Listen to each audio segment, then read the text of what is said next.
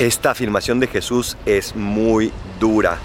Dice que los que recibieron el bautismo de Juan se convirtieron y recibieron ese mensaje de Dios y están cumpliendo con su vocación. Pero los que no lo recibieron, como los escribas y fariseos, frustraron el plan de Dios para ellos.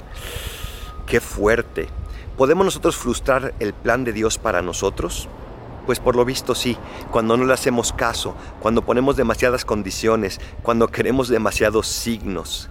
Escuchemos a estos profetas del día de hoy que nos invitan a seguir a Dios y entonces ese plan de Dios será realidad también en ti y en mí. Soy el Paradolfo. Recen por mí y rezo por ustedes. Bendiciones.